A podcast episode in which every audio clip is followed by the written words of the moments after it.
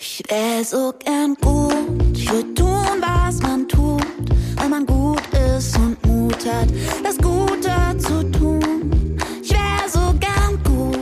Herzlich willkommen zum Salon Holofernes. Ich habe für diese Folge mit Raul Krauthausen gesprochen. Raul ist mein Nachbar und wir haben uns schon bei diversen Gelegenheiten immer kurz unterhalten über seinen sehr, sehr spannenden Beruf.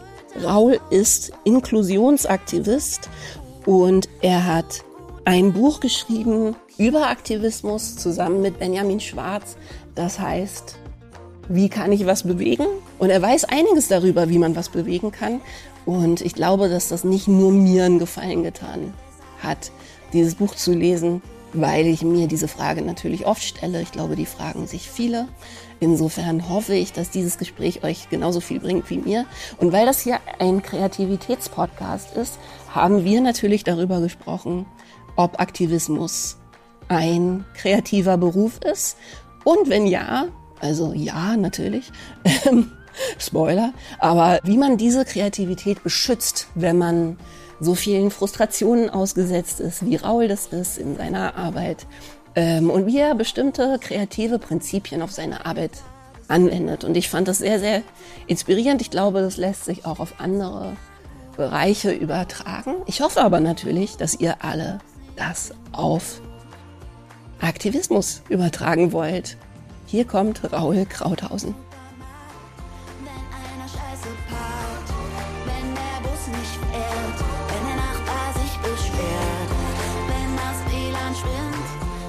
Also wir könnten ja über so viele Sachen reden, aber ich würde eben am liebsten mit dir eben über die kreativen Aspekte des Aktivistentums sprechen. Also auf der einen Seite sozusagen, wie man da mit seiner Kreativität umgehen muss. Und auf der anderen Seite aber auch, dass ich das Gefühl habe, dass Aktivismus und Kreativität so ein bisschen auf eine ähnliche Art und Weise gut fürs Herz sind und man sie sozusagen aus einem ähnlichen Grund heraus braucht Mhm. und ohne eingeht, ne? Ohne Genau. irgendwie nicht glücklich wird. Und als erstes dachte ich, ich frage dich mal, ob du das überhaupt selber so siehst, weil ich sehe das so, dass dein Beruf unheimlich ähm, kreativ ist. Weißt du? Siehst Ja. du das überhaupt so? Das finde ich eine super Frage. Habe ich mir ehrlich gesagt so äh, noch nicht gestellt. Aber ich glaube schon, dass ich jemand bin, der kreativ ist. Also ich bin jemand, der sich gerne neue Sachen überlegt, die es so noch nicht gibt oder noch nicht gab. Der öfter mal die Frage stellt, warum ist das eigentlich so und muss das so bleiben? Und ich habe vielleicht aus meiner Biografie heraus, in meinem, meiner Ausbildung, in meinem Studium, äh, mich viel, viel mit Kreativität einfach auch auseinandergesetzt. Als mein Cousin und ich, äh, wir haben viel Zeit zusammen verbracht als junge Menschen, dass wir die Idee hatten, den Verein Sozialhelden zu gründen. Da standen wir natürlich dann vor der Frage, was bedeutet eigentlich das Wort Sozialhelden? Ne? Also was sind Helden, was ist sozial? Wir haben uns dann damit irgendwie auseinandergesetzt mit diesen Begriffen. Und sozial war relativ klar. Also wir wollen irgendwie, das war damals unser Pitch, wir wollen so cool sein wie Greenpeace mit seiner Rainbow Warrior, nur eben für den sozialen Bereich. Und das war in den ja, 2000ern, Anfang der 2000er. Und haben uns dann ganz naiv Sozialhelden genannt. Und dann haben wir uns mit dem Wort Helden beschäftigt und sind durch Zufall auf äh, Professor Dr. Philipp Zimbardo gestoßen, der angeblich in der Psychologie die Koryphäe ist. Es gibt wohl ein Standardwerk in der Psychologie, das heißt der große Zimbardo. Ja, stimmt. Genau, Ja. und das ist wohl sein Werk. Und Herr Zimbardo ist bekannt geworden durch das sogenannte Gefängnisexperiment, das ja heutzutage kritisch gesehen wird. Ah, es Ähm, wurde auch wiederholt, ne, genau. glaube ich. Ja. Ge- Ja, Mhm. und es gibt auch einen Kinofilm mit Moritz Bleibtreu und er sagt ähnlich wie Hannah Arendt ja auch gesagt hat, ähm, in jedem von uns steckt das Potenzial zum Bösen. ja. Ähm, Mhm. es ist einfach nur in was für Settings wir sitzen oder gesteckt werden. Und Philipp Zimbardo hat die Frage gestellt, ob nicht jeder auch von uns gut werden kann. Mhm. Und ähm, hat dann damit das Feld der sogenannten Heldenforschung ähm, etabliert in den ähm, 90ern. Und hat dort auch in den USA ein Projekt, das Heroic Imagination Project, wo er Heldentum unterrichtet quasi mit jungen Menschen. Na, toll. Und Ja, toll. das klingt jetzt so, die AmerikanerInnen sind natürlich Mhm. auch, was solche Wörter angeht, sehr, ähm, sagen wir, die geht leicht aus, äh, von der Hand, ja. Ja, empfänglich. Und wenn du auf der Straße Leute fragst, was ist ein Held in Deutschland, dann sagen die halt eher so Fantasiefiguren, ne? Batman oder Ballack oder FußballerInnen, wen auch immer. Ähm, in den USA hörst du dann öfter noch Soldaten, Feuerwehrmänner, ähm, Polizistinnen vielleicht noch. Mhm. Und Philipp Zimbardo hat gesagt, ja, okay, fair enough. Ähm, aber er sucht eigentlich die sogenannten Alltagshelden. Er sucht Menschen, die, wie du und ich, ähm, geistesgegenwärtig jemandem das Leben retten und danach wieder in der Masse verschwinden. Und er hat sich in seiner Forschung auf diese Menschen konzentriert und nicht auf die bezahlten Helden wie Feuerwehrmänner oder Soldatinnen, Spannend. sondern eben diese Alltagshelden. Und er hat ein Muster entdeckt, und das fand ich unglaublich interessant, nämlich das Muster, Helden widerstehen der Versuchung, ihre eigene Tatenlosigkeit zu rechtfertigen. Mhm. Und das ist etwas, wo ich persönlich total was mit anfangen konnte. Also es ist super leicht zu sagen, man müsste mal oder dafür sind andere zuständig. Jemand müsste mal. Ne? So, Mhm. und, ähm, und dadurch geben wir uns ja Ausreden. Und keine Ahnung, wenn du auf der Straße nach einem Euro gefragt wirst, dann gibt es eine Million Gründe, warum du diesen Euro nicht gibst. Mhm. Ne, was, was ändert dieser eine Euro? Äh, er oder sie kauft sich ja eh wieder Alkohol damit oder Mhm. so. Kann ja jemand anderes machen, ich habe keine Zeit. Und wir geben uns ständig Ausreden. Und Philipp Zimbardo sagt nicht, ab sofort muss sie immer einen Euro geben, sondern Philipp Zimbardo sagt, mach dir einfach in dem Moment bewusst, dass du dir gerade eine Ausrede gegeben hast. Und diese, dieses Ausreden überwinden ähm, hat irgendwie total Spaß gemacht Mhm. ne, für mich. Und dann haben wir ganz einfach vor unserer Haustür geguckt. Also wirklich, literally vor unserer Haustür Hier in geguckt. Kreuzberg Nee, sozusagen. damals noch in Schöneberg. Mhm. Was heißt das denn konkret, wenn wir jetzt keine Ausreden uns geben? Warum euch das nicht Genau, betrifft und oder wir sind nicht Anfang euch- 20 gewesen, also wer, also zwei weiße heterosexuelle Dudes äh, meinen jetzt irgendwie Sozialheldinnen zu sein. Was soll denn das? Ja. Und wir hatten aber auch eine gemeinsame Vergangenheit, weil unsere Eltern sehr viel Zeit in Südamerika gelebt haben Mhm. und wir schon auch oft in Südamerika sind und waren und wir schon auch mitbekommen haben, was Armut ist und was, also dass das, was wir hier machen, sowieso irgendwie ja man auf sehr hohem Niveau sein kann. Mm, Und uns war klar, wir werden jetzt auch keine Schule in Südamerika bauen. Ja, oder einen Brunnen in, in afrikanischem Land. Weil wir können das nicht. Es gibt Menschen, die können das besser und jetzt White Saviorism machen ist auch nicht unser Ding. Was können wir also hier machen? Mhm. Und mein Cousin, ohne Witz, das ist wirklich so gewesen, kam eines Tages von einem Kaisers Supermarkt Mhm. und sagte, warum geben wir eigentlich Pfandbons ab? Und ich so, naja, damit du irgendwie, oder, also damit die Wohnung aufgeräumt ist, hast du deine Flaschlein gegeben und kriegst einen Bon und den gibst du ab und dann hast du 8 Cent oder 25 Cent, je nachdem. Mhm. Der Punkt ist doch, dass du eine aufgeräumte Wohnung haben willst, aber es geht dir nicht um die 25 Cent.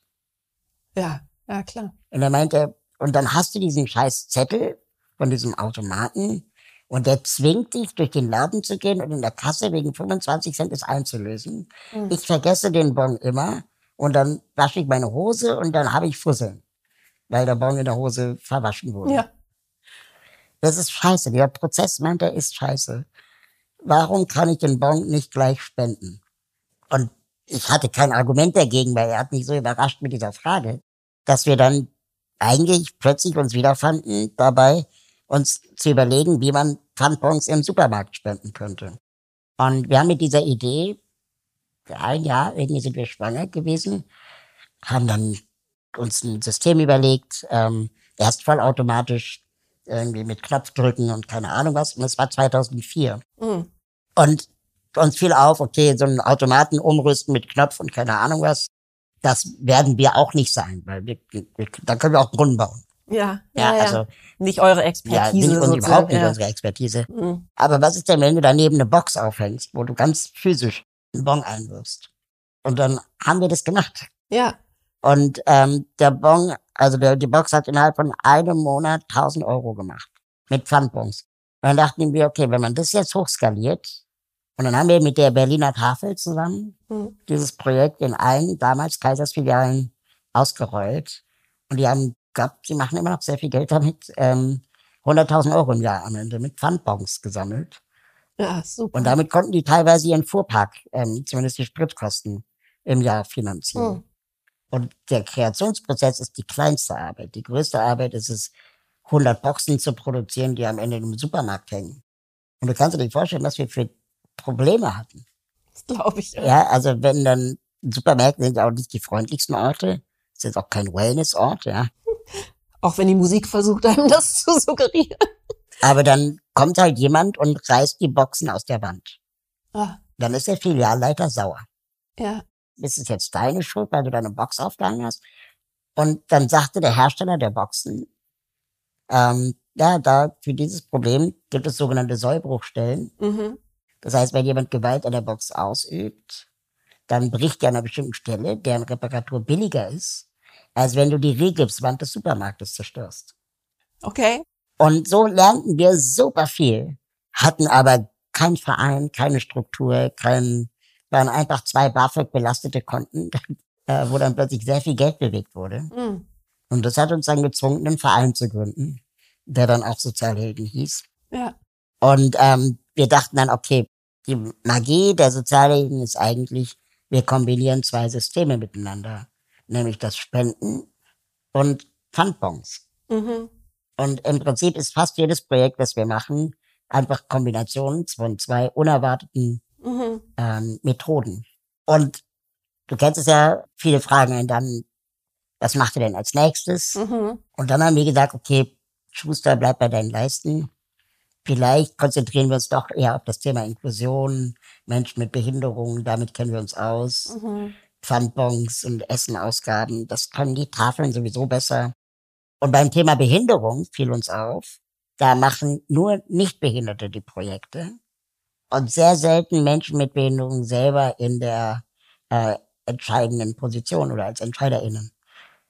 Und das war dann plötzlich unser Alleinstellungsmerkmal, dass wir gesagt haben, gut, was für Probleme habe ich eigentlich im Alltag? Und wie würde ich das lösen, wenn es, wenn ich Ressourcen dafür hätte? Mhm. Und da drin liegt ein unfassbar Quell an Kreativität und Potenzial, was man mal machen müsste. Ähm, und es gibt sehr viele Gründe, es nicht zu tun. Ähm, aber wenn man die überwindet und sich fragt, okay, aber angenommen, du hättest jetzt Zeit. Ähm, und angenommen, du hast ein bisschen Geld. Keine Ahnung, wir haben mit 10.000 Euro angefangen, unsere Projekte zu machen. Ähm, wie weit kommst du dann eigentlich? Mhm. Und ja, wenn wir über Kreativität reden, da gibt es dann super tolle äh, Ansätze. Design Thinking ist eine Methode, nach der wir arbeiten. Wo wir Kannst dann, du das kurz erklären? Ja, genau. Also es gibt ja ähm, Produktdesign. Also, keine Ahnung, Tischler, Tischlerin baut einen Stuhl. Und ähm, dann gibt's halt die Idee, dann wird es irgendwie ein Prototyp gebaut und dann wird dieser Prototyp getestet mit Menschen. Ist er bequem, ist er nicht bequem, ist er Mhm. praktisch, schwer, leicht, schön, was auch immer. Und ähm, aufgrund des Feedbacks der NutzerInnen äh, wird man dann versuchen, vielleicht den Stuhl zu optimieren. Und diesen Prozess kann man ja wiederholen. Dann hat man das optimierte Produkt, dann fragt man wieder Leute und dann sammelt man wieder Feedback und das kann man ewig fortsetzen. Und Design Thinking geht davon aus, dass du nicht nur Produkte designen kannst, sondern ganze Prozesse und Dienstleistungen. Mm, Und das ist quasi dann Design Thinking. Also was meine ich damit?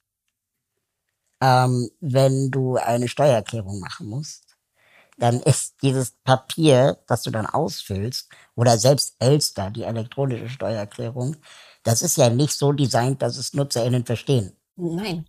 sondern es ist so designt, dass es für die Verwaltung optimal ist. Mhm. Und Design Thinking stellt die Frage, muss das so sein? Mhm. Wie müsste es eigentlich aussehen, damit es NutzerInnen verstehen?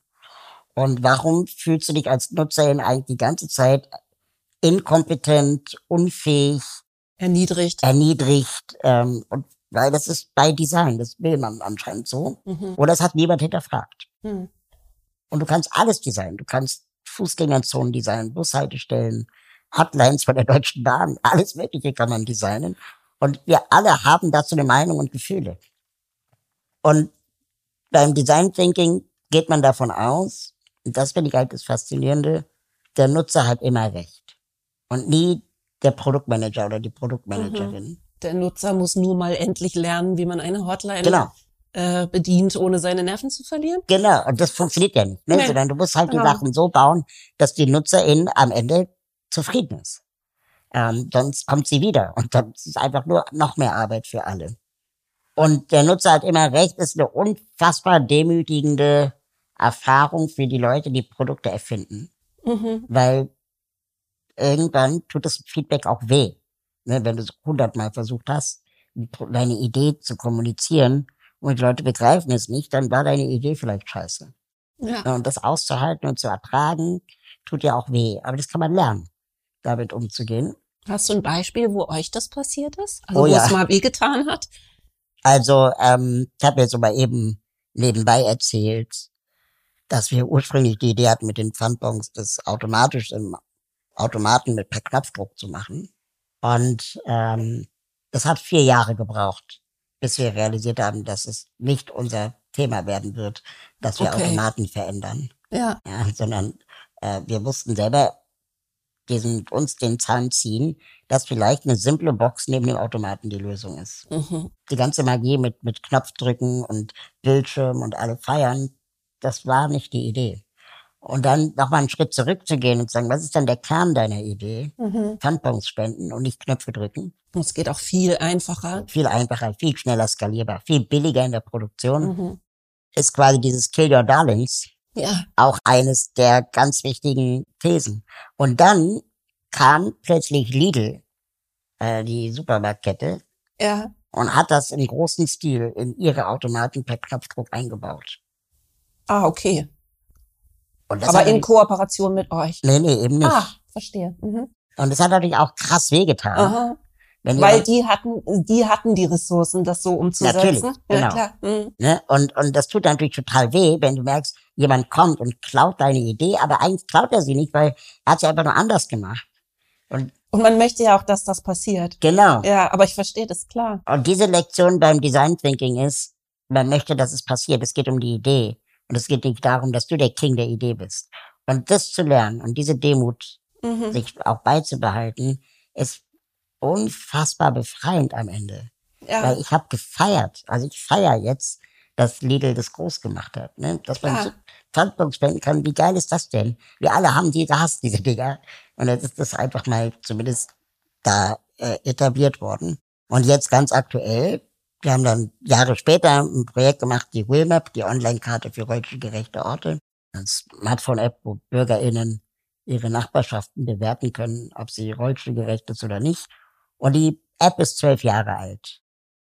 Und natürlich immer weiterentwickelt, aber die Idee ist zwölf Jahre alt. Und wir waren die Ersten mit dieser Idee, weil sich niemand zuvor mal bewusst mit dem mit der Perspektive von Menschen mit Behinderung auseinandergesetzt hat. Es gab viele Projekte, die gesagt haben, wir müssen mal alle Apotheken erfassen, ob sie rollstuhlgerecht sind oder Fahrschulen oder Krankenhäuser oder Therapiezentren. Aber das ist ja viel zu systematisch. Mhm. Ja, mir ist doch scheißegal, wie viele Apotheken am Kudamm rollstuhlgerecht sind. Mhm. Ich will wissen, ob die bei mir um die Ecke rollstuhlgerecht ist. Ja. Und äh, das kannst du nicht am Reißbrett planen, sondern du brauchst ja BürgerInnen, die ihre Nachbarschaften bewerten, damit andere BürgerInnen, die zufällig in der Nähe sind, sich informieren können. Das war unsere Idee. Und es geht nicht darum, dass alles richtig ist und es geht auch nicht darum, dass wir irgendwie, keine Ahnung, haftbar gemacht werden wollen oder können. Es geht aber darum, die Informationen gab es vorher nicht. Wir sammeln sie jetzt, mal gucken, wie weit wir kommen. Mhm. Wir wurden das größte Projekt der Welt. Es gab viele Copycats, viele Leute, die es nachgebaut haben. Aber unsere Idee war von Anfang an, es geht uns nicht darum, dass die ganze Welt unser Produkt kennen soll. Mhm. Es geht uns darum, dass am Ende eigentlich Apple und Google diese Daten bei sich auch anzeigen oder sammeln sollen. Ja. Und das haben sie jetzt gemacht. Okay. Das heißt, keine Ahnung, ob wir es die, die Ideengeber für die waren oder so, aber sie haben es halt jetzt gemacht. Das hat zwölf Jahre unsere Arbeit gebraucht. Vielleicht hätten wir es auch in zwei geschafft, keine Ahnung. Aber wahrscheinlich hätte es niemand gemacht, wenn wir es nicht gezeigt hätten. Mhm. Und dieses Loslassen können mh, oder sich die Frage zu stellen, okay, wie dreht man das denn jetzt weiter? Google ist ja auch nicht perfekt und wer weiß, was kommt nach Google und so weiter. Das ist quasi jetzt die Magie und unsere Aufgabe. Und da gibt's tolle neue Ideen, Mhm. ohne jetzt zu technisch zu werden. Ich find's einfach spannend, ähm, einfach eine Idee beim, beim Laufen lernen zuzuschauen. Wie so ein Kind vielleicht. Und da ist man natürlich dann auch wieder bei was, was bei Kreativität in anderen Berufen ja auch immer eine Rolle spielt. Dass man irgendwie lernen muss, dass Kreativität eben nicht alle geht Nee, und sich auch nicht weggenommen wird oder so, ne, sondern dass das was ist, was sich selbst vermehrt und befruchtet, ne? und das, vielleicht auch äh, eine Richtung einnimmt, die du nicht vorher gesehen hast. mhm. Und das ist nämlich auch bei Design Thinking eine ganz wichtige Lehre. Scheitere so früh und oft du kannst. ja, die sind das mit dem Fail fast, ne? Genau. Das ist so gut. Mhm. Ja, also es macht nichts, am Reißbrett vier Jahre was vorauszuplanen. Bis ins perfekte Detail und dann ist der zweite Schritt, den Genau. man sich ausgedacht hat, schon Müll. Genau. Klar. Und, mhm. und alle, jeder Businessplan, der von dir erwartet wird, und das finde ich so befreiend, ist Kaffeesatzleserei. ja, Es absolut ist klar. absurd, jemandem aufzuschreiben, selbst wenn es Best- und Worst-Case-Szenarien gibt, die du aufschreibst, das Mhm. ist alles Horoskope, Horoskope machen. Klar. Also du kannst auch ja einfach, so viele Faktoren, die du gar nicht mit einberechnen Genau. kannst. plötzlich gibt's die Ukraine-Krise. Oder Fukushima, keine Ahnung, Corona. Du kannst nichts vorhersehen. Ja, Und es gibt Methoden, wo man sagt, dann denk doch einfach zwei Wochen voraus. ja, klar, du bleibst halt am beweglichsten. Genau. Ne? Und du kannst immer wieder äh, mit dem arbeiten, was ja an eurem Ansatz eben auch so kreativ ist, dass man sagt, was ist jetzt gerade das Problem? Ne? Genau, was kann ich in zwei Wochen machen, um das Mhm. Problem kleiner werden zu lassen? Und wenn ich danach merke, ich brauche nochmal zwei Wochen, nochmal zwei Wochen, ist okay. Mhm. Ähm, also die Wimmer ist zwölf Jahre alt und wir Mhm. sind, haben immer noch Ideen. Aber wenn wir, wir wären nie auf die Straße gegangen mit irgendeinem Produkt, weil es uns immer nie gut genug war. Und hast du das Gefühl, dass sozusagen dieser Ansatz dich vielleicht auch schützt vor dem, was man ja jetzt irgendwie als Activist Burnout eben bezeichnet? Also, dass dich das schützt, dass du gelernt hast, immer in so kleinen, überschaubaren Zeiträumen zu denken? Ja, also was ich gelernt habe, ist, ähm, äh, wie, wie, nennt man das? Es geht nicht darum, eine Checkliste abzuarbeiten oder eine Mhm. To-Do-Liste, sondern die, die To-Do-Liste muss einfach so ein Fluss sein. Du kannst Aufgaben abhaken und es kommen neue Aufgaben nach. Das ist einfach wie so ein, wie so ein Wasserhahn. Ja, und du musst halt einfach nur sorgen, dass es nicht verstopft. Und wir hecheln manchmal zu oft so diesen, oh, ich habe alles getan hinterher. Mhm. Weil, nee, vielleicht geht's gar nicht darum, darum, sondern einfach mal zu sagen, heute machst du einfach zehn E-Mails so und morgen machst du die anderen zehn. Und wenn du dann gut da drin bist, dann kannst du sagen, okay, du hast jetzt 400 Mails Rückstau, das ist gerade mein Alltag. Versuch mal jeden Tag zehn Mails mehr zu machen. Damit du dann nach der Theorie in 40 Tagen eigentlich keine Rückstau mehr, mehr haben solltest. Hast du schon einen Sender-Filter? Kennst du das? Ja, ich habe viele Filter. Ich habe sehr viele Filter. Ich habe äh, Wiedervorlagen und so weiter und so fort. Weil ich habe mein Mailaufkommen tatsächlich total reduziert. Ich habe ähm, ich habe ja jetzt eben eine Assistentin, das habe ich dir erzählt, eine Käthe. Und ähm, die bezahle ich aber eben stundenweise. Also ich bin Mhm. wahnsinnig froh darüber. Aber ähm, seit ich das mache und kein Management mehr habe, was einfach so prozentual beteiligt ist, äh, sehe ich plötzlich, dass ich für die Zeit, in der die meine E-Mails beantwortet, ja stundenweise bezahle. Und dann habe ich gesehen, ah, okay, wie wäre das denn aber, wenn ich einfach weniger Mails bekommen würde? Weil ich bezahle sie im Prinzip dafür, dass sie Sachen absagt, zu denen ich noch nie gesagt habe, dass ich sie eventuell machen würde. So, ne? Ja. Und jetzt habe ich einen Senderfilter, das heißt, ähm, Leute, die mir Anfragen schicken, müssen halt so einen kleinen Text durchlesen, der auch sehr nett ist, aber da stehen halt all die Sachen drin, die ich eh nicht mache. Ja, So. genau, das ist bei mir ähnlich. Mhm. Da mache ich dann auch sowas wie, ähm, äh, also ich frage auch zum Beispiel, äh, zu wann die Mail eine Antwort erfordert. Mhm. Sofort, in sieben Tagen oder irgendwann. Sehr gut, ja. Und ähm, viele Leute sagen irgendwann, es reicht, wenn du es gelesen hast. Ja, Und das ist auch so befreiend, das zu wissen. toll. Und diese Mails, die da reingehen, die liest auch ähm, eine Assistenz auf meiner Seite. Mhm. Und dann besprechen wir einmal die Woche Genau. äh, die Dinge, die anfallen und können dann gemeinsam auch bewerten, weil ich merke zum Beispiel, dass ich gar nicht so gut da drin bin, abzusagen. Mhm. Ich sage tendenziell eher zu. Ich auch. Man muss seine Schwächen auch kennen. Ich kann auch Mhm. nicht über Geld reden. Ja. Aber ich kann gut über Geld für andere reden. Ich könnte auch gut Sachen für andere Leute absagen. Genau. Ich weiß bei anderen Leuten auch immer, was sie alles nicht machen sollten. Genau. Ja, aber man weiß es selten für Ja. sich selbst. Und das zu erkennen, ist, glaube ich, ein großer Schritt. Mhm. Mm, Man kann ganz viel mit Tools lösen. Also wir haben uns Mhm. ja schon darüber ausgetauscht. Calendly benutze ich jetzt seit zwei Jahren. Das hat mir sehr geholfen. Ich seit zwei Wochen, quasi für die HörerInnen, ich seit zwei Wochen, weil Raul es mir empfohlen hat. Und Calendly ist wirklich toll, weil da kann man ähm, einfach auch seinen Kalender strukturieren und sagen, es gibt grundsätzlich zwei Slots. Zum Beispiel ist es bei mir so zwei Slots am Tag, wo man Termine mit mir machen kann. Halbe Stunde, optional 90 Minuten, je nach Thema. Und dann sorgt der Kalender dafür, dass der Kalender irgendwann voll ist. Und wenn er voll ist, kommen halt die Leute, die dann fragen, erst in den März Mhm. oder im Juli, je nachdem, dran. Und das, das ist dann für viele frustrierend, aber es sorgt ein bisschen dafür, dass ich nicht mehr so viele Überstunden mache. Hm, Ich mache den Newsletter zum, Inklusion, zum Thema Inklusion und der ist aus irgendeinem unerfindlichen Grund dienstags erschienen. Was bedeutet, dass ich das Wochenende da saß und den Newsletter vorbereitet habe. Und dann habe ich gesagt, was ist denn, wenn der Donnerstag erscheint? Das tut ja wahrscheinlich niemandem weh. Ja, Und jetzt habe ich Wochenenden tendenziell mehr frei. ja, schlau. So, kleine Dinge. Wie machst du das denn überhaupt? Aber ich habe jetzt gerade bei Instagram einen Post von dir gesehen, der lag schon so ein bisschen zurück, wo du geschrieben hast, sorry Leute, ich kann nicht alles teilen. Ja. So, ne? Und das habe ich auch gedacht, ich hab's so gefühlt. Ich dachte, ja, genau. Und bei dir muss das ja noch viel, viel zugespitzter sein als jetzt bei mir zum Beispiel. Aber ich krieg natürlich auch unheimlich viele Anfragen, was ich alles irgendwie ähm, teilen und ähm, weiß ich nicht, kuratieren und sonst wie irgendwie mich beschäftigen soll. Ja, das ist wirklich schwierig. Ähm, Mhm. Das ist also- ein ganz schwieriges Thema, ne? wie man nicht, ähm, wie man es schafft, im Fahrersitz zu bleiben und Genau. nicht so reaktiv zu werden. Genau. Ne? Also wir besprechen es tatsächlich dann bei uns im Team, also meine Kollegin und ich, ähm, gucken wir uns das nochmal genauer an oder sagen wir höflich ab. Mm, Mhm. Oder ignorieren es einfach. So ehrlich muss ich auch sein. Ich kann auch nicht alles antworten. Viel mehr regt mich auf. Ich weiß nicht, ob du das kennst. Äh, wenn so äh, diese Funkkanäle Mhm. einem dann eine Mail schreiben, ey, wir haben gerade ein Video produziert, möchtest du es nicht in deiner Community teilen? Und das habe ich ein paar Mal gemacht. Ja.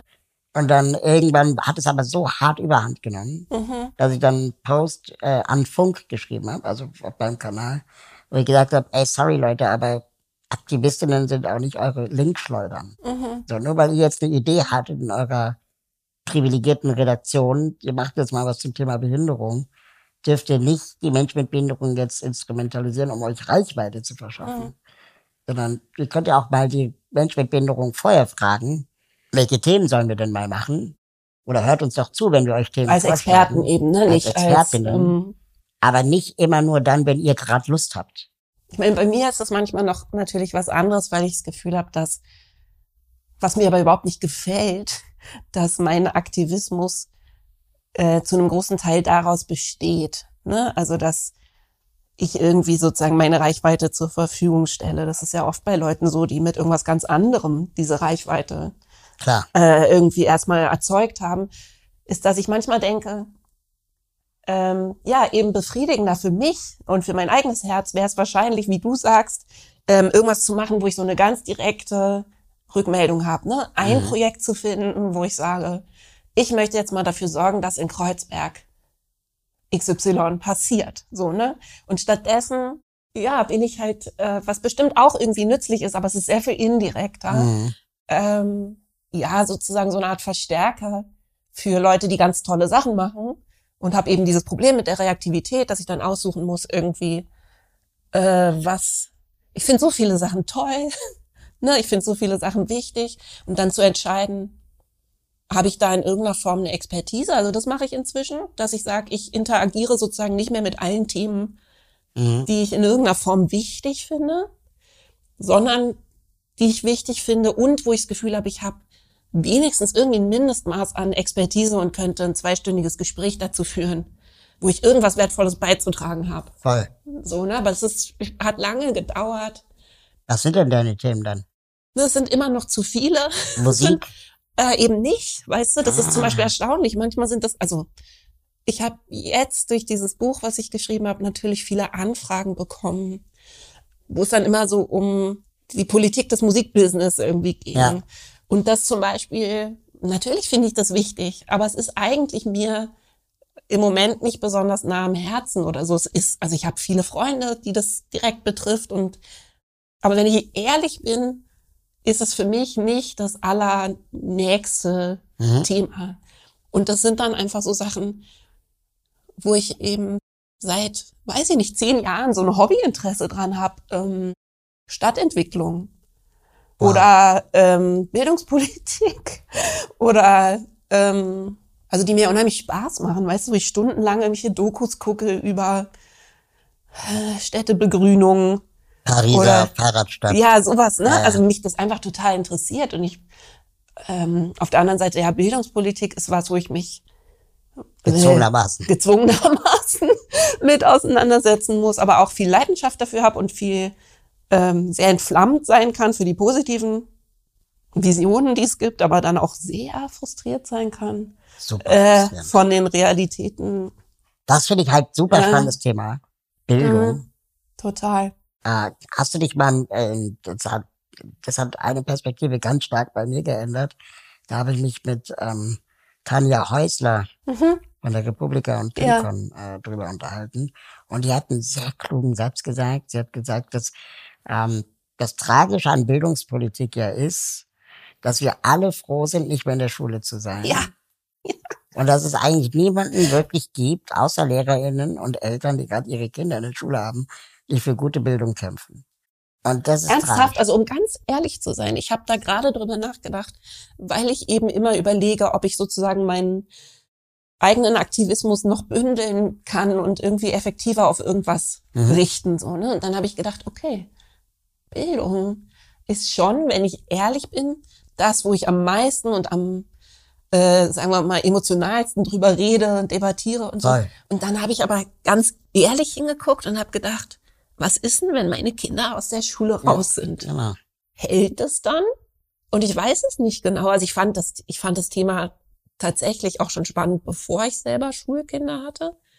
Aber trotzdem weiß ich nicht, weißt du, ob ich, wenn meine Wie lange Kinder, gehen die noch zur Schule? Und ich habe Teenager, so ewig ist das nicht mehr. Ja, Wo ich dann denk, hm, ja, ja, ob ich mich, ob ich dann Lust habe, mich, weil manchmal habe ich so Impulse, weiß ich, und wenn es nur, ähm, aber ich, ich weiß auch zu viel darüber, als dass ich mich da so Illusionen hingeben könnte, mh, dass man sich irgendeinen kleinen Teilbereich rausnimmt und dann hat man eine Chance, irgendwas äh, zu Aber es gibt bewegen. großartige Konzepte. Und es gibt so tolle Sachen. Ja.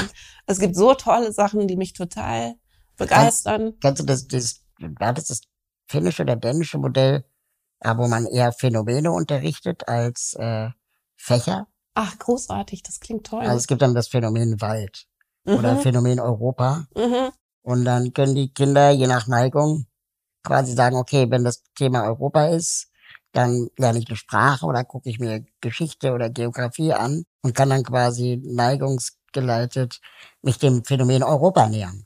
Ja, und Neigung ist ja irgendwie, kannst du in Deutschland gleich knicken. Genau. Das ist halt das Frustrierende, weil klar wäre das total schön. Und da schließt sich vielleicht auch so ein bisschen der Kreis zum Aktivismus. Mhm. Ähm, die, die Frage, die, die viele Aktivistinnen ja stellen, ist ja die Frage der, der Selbstwirksamkeit. Mhm, Ne? genau. Also das, was ich tue, bringt das überhaupt was? Mhm. Und dann setzt sich da so ein Christian Lindner oder Friedrich Merz zu Markus Lanz und sagt dann, Klimaschutz sollte man den Profis überlassen, zu Luisa Neubauer. Und du denkst einfach nur so, Alter, was ist denn los mit dir? Du hattest doch deine Chance, was hast du denn nicht gemacht? Und, und dann ist es einfach nur klug und mega kreativ, Mhm. wenn dann Fridays for Future sagt, okay, dann holen wir jetzt die Profis. Ja. Und das ist dann halt Wissenschaftler, also nicht PolitikerInnen scheinbar, Mhm. dann musst du halt WissenschaftlerInnen einladen, Maya Göppel Mhm. und meinetwegen auch Eckart von Hirschhausen, Mhm. ja, und holt sie da alle dazu Und dann sagen die, okay, hier sind jetzt die Profis, was machen wir jetzt? Genau. Das ist super kreativ. ja, Und dann- super kreativ, super clever. super clever gemacht und jetzt stehen die Leute echt ziemlich nackt da. Mhm. Hm, trotzdem bringt es wenig, scheinbar. Mhm. Und dieses Activist Burnout, was viele Aktivistinnen erleben, rührt daher, dass ähm, die, die Rettung der Welt ein so großes Ziel ist, Und so wenig ähm, messbar. abs absehbar auch, ne? Und Genau, und auch nicht messbar. Und bei ähm, dieser Selbstwirksamkeit, und deswegen komme ich dann zum Thema Mhm. Bildung nochmal drauf, ähm, Selbstwirksamkeit kann man, glaube ich, unterrichten. Und ich habe manchmal das Gefühl, dass, ich weiß gar nicht, ob ich die richtigen Worte dafür finde, aber Kinder merken ja sehr schnell oder Teenager merken sehr schnell, wenn das, was sie tun, nichts bringt. Ja. Und man Und kann dann das, verlernen sie auch, dann Genau. verlernen sie natürlich sehr gründlich und sehr schnell, genau, das überhaupt zu versuchen. ja, genau das. Mhm. und dann irgend, irgendwelche komischen Jugendparlamente oder Wahlen ab 14 mal ausprobieren, wie es ist zu wählen. Mhm. Und du weißt genau, es ändert nichts. Ähm, da natürlich ist dann die Motivation auch bei null. Mm, Design Thinking hat aber, glaube ich, die die Möglichkeit, wenn man das in der Schule machen würde, als Mhm. Fach, als Unterrichtsmethode, als Methode, um keine Ahnung, einen komplexen Sachverhalt runterzubrechen auf ein kleines Thema, das wir vielleicht lösen könnten, einfach auch das Gefühl der Selbstwirksamkeit wieder äh, unterricht, kann es unterrichtbar machen und fühlbar machen. Ja, und da gibt's wieder so eine äh, Parallele, finde ich, allgemein zu kreativem Denken. Das, ich glaube, das ist ein menschliches Bedürfnis, seine Umwelt zu gestalten und eben Selbstwirksamkeit Total. zu erfahren. Und wenn einem das ausgetrieben wird, ähm, in der Schule oder es nicht gefördert wird, aber im Prinzip ausgetrieben wird, muss man sagen. Ne? Also wenn man, wenn die Schüler nach zwei Jahren Klassensprecher sein, irgendwie merken, dass sie es noch nicht mal geschafft haben, irgendwie zwei Klorollen mehr zu erwirken für den einen Flur in ihrem Gebäude, Ja. dann ähm, kann einem das schon ordentlich den Spaß verderben. Ich ähm, hatte eine Mitbewohnerin, die gerade ihr Referendariat gemacht hat, Mhm. äh, zu, zu Lehrerin. Mhm. Und die erzählte original die gleichen Geschichten, wie uns die Lehrer immer erzählt haben, dass es Probleme mit dem Kopiergeld gibt. Ja, Und du denkst so, Alter, das Problem habt ihr immer noch nicht gelöst. ja.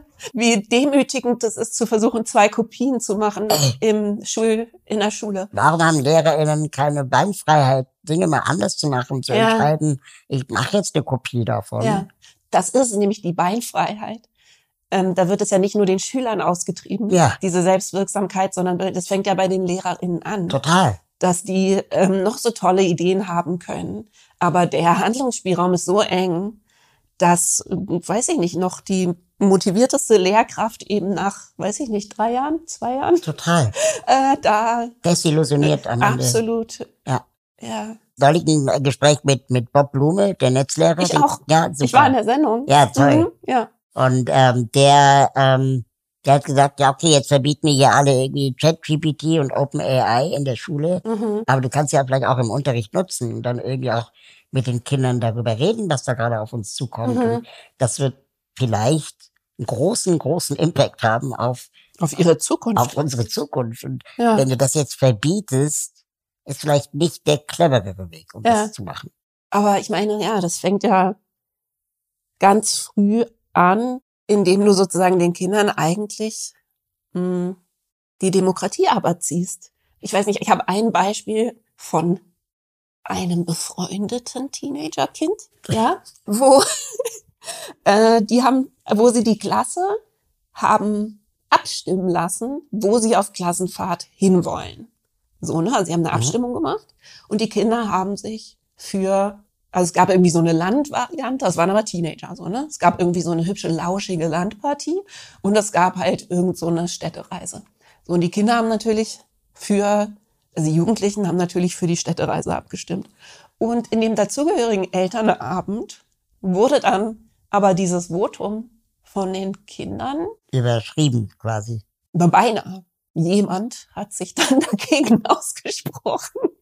Aber beinahe. Also es war einfach so, so selbstverständlich, dass man das nicht berücksichtigen muss. ja, dass die Eltern dann alle angefangen haben zu diskutieren, ob es nicht aber trotzdem irgendwie wichtiger wäre, dass die Kinder, äh, dass diese Stadtkinder endlich mal in die Natur kommen und irgendwie die gleiche lahme Landpartie mit ähm, Marshmallows rösten machen, wie sie das übrigens seit der Grundschule machen. Ja, Und aber überhaupt niemand, außer jemand, äh, darüber nachgedacht hat, dass das Allerwichtigste vielleicht ist, dass man den Kindern zeigt, dass sie gehört werden, dass man die Total. doch nicht abstimmen lassen kann ja. und es dann einfach trotzdem anders. Ja, aber so scheint es ja zu laufen anscheinend in Ja. unserer Welt.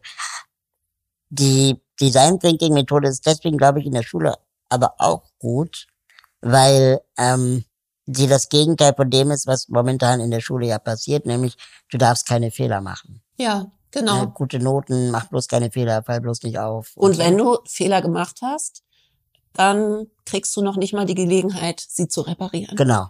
Oder ne, irgendwie sozusagen es nochmal zu machen und ein Genau. Erfolgserlebnis, sondern alles galoppiert irgendwie so weiter. Genau. Genau. Und im Design Thinking musst du Fehler machen. Und je früher und je mehr Fehler du machst, desto besser, weil du dann lernst, was nicht funktioniert hat. Hm. Also ich weiß, dass es da ganze Bücher zu gibt, zu Design, Design Thinking, aber kannst du noch mal ganz kurz sozusagen den Ablauf Mhm. skizzieren? Also es gibt ja so, genau, es gibt verschiedene Phasen im Design Thinking, die ähm, je nachdem, wie lange du, du dein Projekt definierst, also jetzt sagt, machst du einen Tag lang oder drei Monate lang, kannst du dir verschiedene Zeit nehmen. Du fängst äh, erstmal an mit der ähm, Observation, also dass du quasi erstmal versuchst, ein, ein sogenanntes komplexes Problem zu beobachten.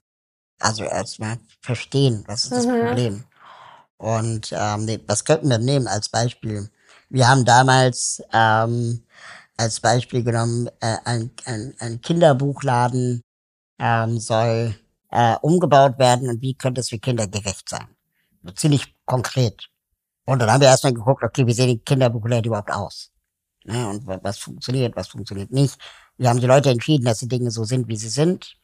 Und dann macht es Sinn, mit Kindern zu reden, äh, was Kinder in Kinderbücherläden toll finden und was sie doof finden. Das was wäre sie die zweite Stufe Genau. sozusagen schon. Äh? Und aus diesen Gesprächen und Beobachtungen heraus versuchst du dann Lösungen zu entwickeln, Mhm. Ideen erstmal zu machen. Die verdichtest du dann vielleicht auf drei Ideen, die du dann umsetzen willst. Dann baust du einen Prototypen und den testest du wieder mit den Kindern, die du interviewt hast. Und sammelst dir ein Feedback ein und dann kannst du von vorne loslegen. Wieder beobachten, warum hat es nicht funktioniert und so weiter und so fort. Und bei diesem Kinderbuchladen, den wir wirklich dann auch, ja, zumindest Prototypen gebaut haben davon, fand ich es interessant, dass ich bin ja ein kleiner Mensch, das heißt, ich habe ungefähr die Augenhöhe eines Kindes. Und ich konnte super viel nachvollziehen, Mhm. was die Kinder gesagt haben. Ähm, aber meine Kolleginnen, genau, meine Kolleginnen, die normal groß sind, die konnten es nicht nachvollziehen, ohne weiteres. Eigentlich müsste man, wenn man da so eine Gruppe ist, die sich drum kümmert, müsste man eigentlich alle auf Knien da Genau. durchschicken. Ja. klar. Eigentlich ja. Und dann war es total logisch. Also Bücherregale sind ja in der Regel hoch, ne, dass du Bücher für kleine Kinder unten hinstellst. Und je größer du wirst, desto eher kommst du an die anderen Bücherregale ran. Und dann kannst du eine Leiter machen und auf der, jeder Sprosse ist eine Zahl oder ein Tier oder was auch immer. Und ähm, dann kannst du anhand der Zahl oder des Bildes erkennen, ob das deine Sprosse ist oder nicht. Cool. Ne? Oder dann, Kinder wollen ja auch mal Kasse machen und auch mal Mhm. bezahlen. Und dann warum ist eigentlich die Theke so hoch in jedem Kinderbuchladen? Stimmt.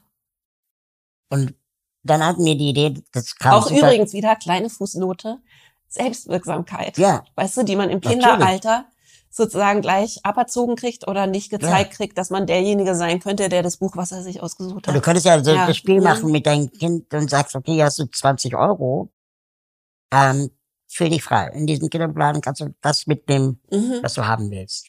Und dann Mhm. bezahlst du auch selbst. Und dann lernst du Wechselgeld und keine Ahnung was. Das Toll. wäre doch witzig. Und dann hatten wir die Idee, weil Kinder ganz oft gesagt haben, ich bin genervt, dass Mama oder Papa äh, immer los wollen, Ungeduldig sind. ungeduldig werden. Ne? Mhm. Dann haben wir einen Elternparkplatz eingeführt, wo Kinder ihre Eltern parken können. Äh, die bekommen dann da Kaffee und keine Ahnung was, aber damit die Eltern auch mal chillen und äh, die Kinder einfach frei haben, Ja. so elternfrei. Ja, und wiederum die Eltern müssen nicht durch die Gänge sich gebeugt wiederum irgendwie durchquälen und stundenlang mitgucken. Genau. Doch schön. Und äh, also ich kam da jetzt drauf, weil dieses ähm, am Anfang denkst du das noch viel zu buchhalterisch, wenn du einen Bu- Buchladen äh, neu designen willst. Du überlegst Mhm. dann, okay, wie kriegst du möglichst viele Bücher in diesen Laden rein? Aber vielleicht geht's auch einfach um diese um, um, um den Spaß, um die Freude und die Kinder wollen wiederkommen. Mhm. Vielleicht sind es auch Werte, die man beim Gestalten so eines Kinderbuchladens vertreten kann. Und das lernst du nicht durch Theorie, sondern einfach durch Ausprobieren. Und sind viele Ideen auch gar nicht, haben gar nicht funktioniert mit Kindern, Mhm. obwohl wir so Feuer und Flamme waren. Ne? Und, und wenn du die ganze Zeit immer beigebracht bekommst, ist der erste Schuss muss immer sitzen.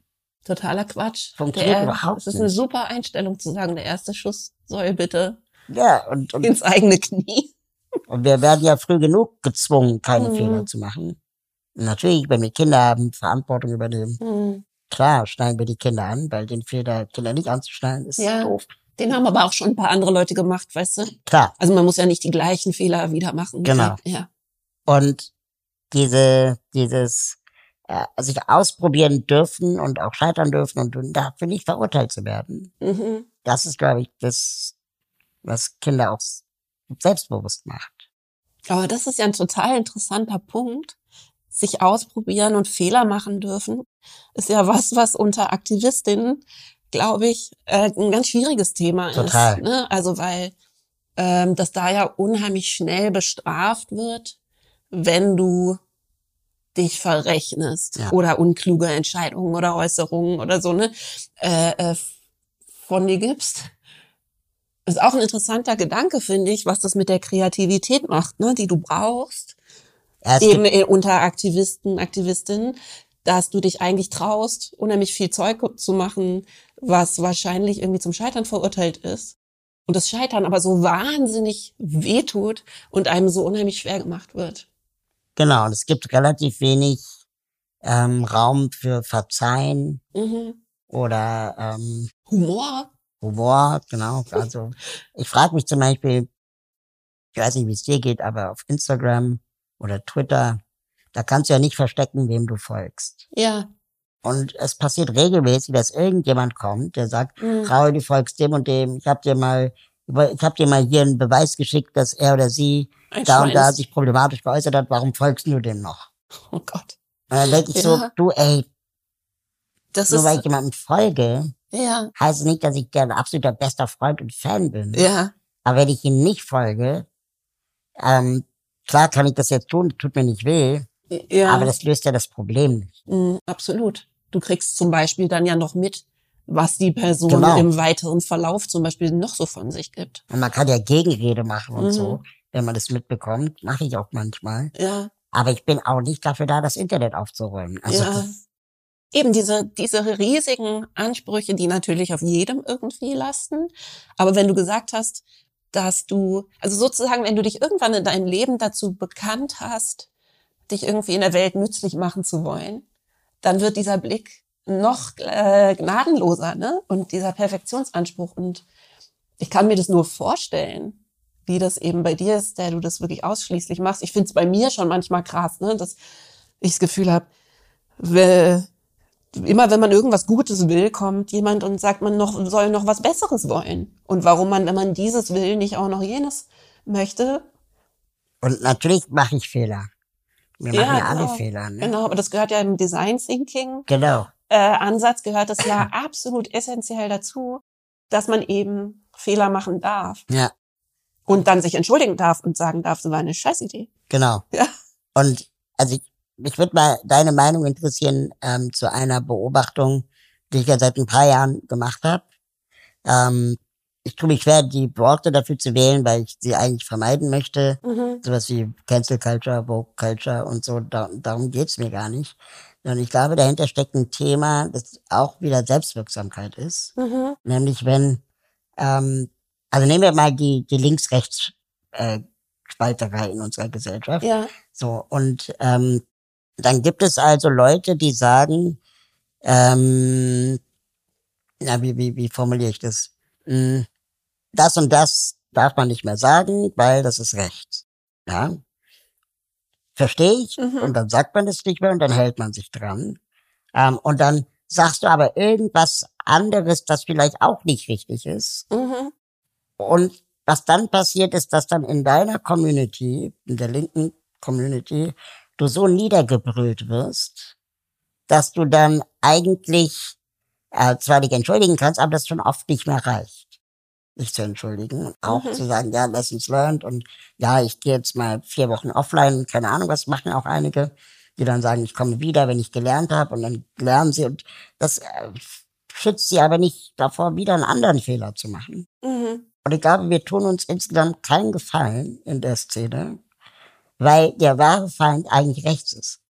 Ja, klar. Und wenn mhm. wir uns intern so äh, die Mhm. Augen auskratzen, dann glaube ich, ist es deswegen eine Frage von Selbstwirksamkeit, weil die Person, die dich niederbrüllt, mhm, fühlt sich wirksam, fühlt sich wirksam. fühlt sich vielleicht auch genug wirksam, als dass sie nicht irgendwas selber machen müsste. Also so, ne? und du irgendwas hast halt jemanden zum. Schweigen gebracht Mhm. oder zum Entschuldigen gebracht oder was auch immer. Mhm. Aber die Aufgabe war eigentlich, die Rechten dazu zu bringen, sich zu verändern. Ja. Ich weiß nicht, also für mich ist das auch ein total aufgeladenes Thema, weil ich auch in meinem allerengsten Kreis da sehr ähm, wilde Diskussionen immer mal drüber habe, weil ähm, ich ganz so in meinem engsten Kreis Leute habe, die woke schon fast so als Schimpfwort benutzen und da habe ich dann wiederum totale Probleme mit Ja. und ich ich habe da eigentlich sozusagen viel Geduld für, so ne? Und ich denke auch äh, gesellschaftliche Umwälzungen müssen nicht immer für alle total angenehm sein und total höflich sein und ähm, aber natürlich gibt es immer diese Momente, mh, wo Sachen ja auf so eine kontraproduktive Art und Weise eng Genau. werden. Ne? Und das ist natürlich, wo, ähm, wo es keine Großzügigkeit mehr gibt, wo es keine innere Flexibilität mehr gibt. Kein, Im Prinzip ist das ja auch ein Kontaktabbruch. So, ne? Total, Dass du ja. einfach, ähm, und zum Beispiel Ali äh, Jan, ne, Mhm. den ihr in eurem Buch auch drin habt, Ja. der geht ja total in die andere Richtung. Der geht Genau. ja in Richtung Kontaktaufnahme mit Pegida-Leuten, äh, Kontaktaufnahme mit Leuten, die ihm gefährlich werden könnten, Ja. ne, die einfach wirklich gegen ihn sind, äh, aus Gruppenzugehörigkeits ähm, so äh, Gründen. Das ist absolut mehr mein Ansatz, das finde ich toll so, ne? Und der der Kontaktabbruch, denke ich, ist immer total schade, weil du halt Entwicklung verunmöglichst. So. Total. Mm. Auf der anderen Seite finde ich es trotzdem manchmal schwierig, wenn Leute dann sagen, oder ich, ich reagiere sehr fein auf dieses, auf diesen Unterton. Ich, eigentlich sagen die Leute das nie. Ja, aber der Unterton ist so ein bisschen diese woke Bubble Ja, ja, nee. ist so streng und äh, so humorlos und so weiter. Und da denke ich dann wieder, ah, da steckt so vieles drin, dass du Leuten, die viel betroffener sind, zum Beispiel von einem Thema, als du es bist, Total. irgendwie sagst, wie sie, ähm, wie sie, äh, in welchem Tonfall sie das machen sollen und wie sie immer freundlich und konstruktiv bleiben sollen. Ähm, das finde ich auch schwierig. Aber trotzdem, also ich finde auch, auch das ist lustig, auch Tone Policing, ne? Ist ja Mhm. so ein, ist ja so ein Begriff, ähm, der unheimlich als Waffe benutzt wird inzwischen, wo ich manchmal denke, aber es ist dann auch wiederum nicht alles Tone Policing, wenn jemand sagt, du sollst irgendwie deine Gegenüber wie Menschen behandeln. Ja, Und so- überhaupt nicht, ja. Ne? Was du nicht willst, dass man dir tut, das tut auch keinem anderen zu. Genau, es gibt- einfacher Spruch. Genau, es gibt schon unter all dem auch noch einfach irgendwie menschlich-ethische äh, Genau. Wer- eine Haltung, die ich begrüßenswerter finde Total. als andere. Aber es ist ein krasses Thema, weil ich zum Beispiel, ich hatte jetzt ein Interview zu meinem Buch. So, und ich finde, mein Buch ist irgendwie nicht besonders. Es ist sehr persönlich und es kommen schon viele Themen drin vor, die zum Beispiel ja, eine feministische Sicht von bestimmten Mechanismen im Musikbusiness oder überhaupt in der Arbeitswelt beleuchten und so. Aber es ist kein besonders irgendwie auf Krawall gebürstetes Buch. So. Und dann hatte ich ein Interview ganz am Anfang von sozusagen dieser Interviewphase, wo mein Gegenüber die ganze Zeit mich gefragt hat, so Sachen wie, na und? Hast du jetzt auch manchmal Angst, so gecancelt zu werden? Weißt du, wo ich dann Einfach nur, weil du ein Buch wo geschrieben ich, wo ich so dachte, wofür denn? Also, und da habe ich dann gemerkt, dass das gerade als Thema einfach so heiß war. Oh Die wollten halt, dass ich dazu Ja. irgendwas sage, aber es gab überhaupt keinen Grund. Ich hatte mich überhaupt nicht zu dem Thema gemeldet. So, ne? Und ähm, also ich fand das total unangenehm. Und Also- irgendwie, ich bin auch nach Hause gegangen mit dem Gefühl, dass ich dachte, naja, also bisher hatte ich keine Angst, weil ich da auch so eine relativ entspannte Hal- Haltung habe. Nicht, dass ich denke, ich kann keine Fehler machen, nicht, dass ich nicht auch denke, ich bin alt und weiß und habe ordentlich zu lernen und so, aber ich bin schon eher ein bedachter Typ und ich habe jetzt nicht die Neigung dazu, dauernd irgendwelche, irgendwelchen Quatsch irgendwo hinzulabern. So. Das heißt, ich fühle mich einigermaßen entspannt und wenn dann doch irgendwas, ähm, ich irgendwo falsch liege und irgendwas sage, was zum Beispiel Leute verletzt, dann bin ich da relativ entspannt, dass ich denke, das könnte ich dann auch, es würde mir wehtun, aber ja, dann entschuldigt man sich halt und lernt was dazu und arbeitet damit.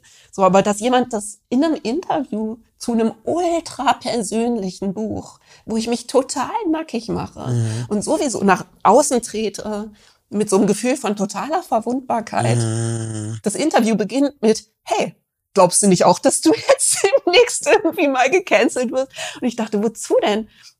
Also worüber? Da, dass ich eine Frau bin, die irgendwas sagt? Oh So. Mann, oh Mann. Aber Ähm. das ist halt, ich glaube, de- de- dein Umgang damit ist unglaublich gut und, und Mhm. vielleicht auch heilsam äh, für unsere Gesellschaft, wenn wir es mehr machen würden. Weil, Naja, ich, also ich bin noch nicht in die Situation gekommen.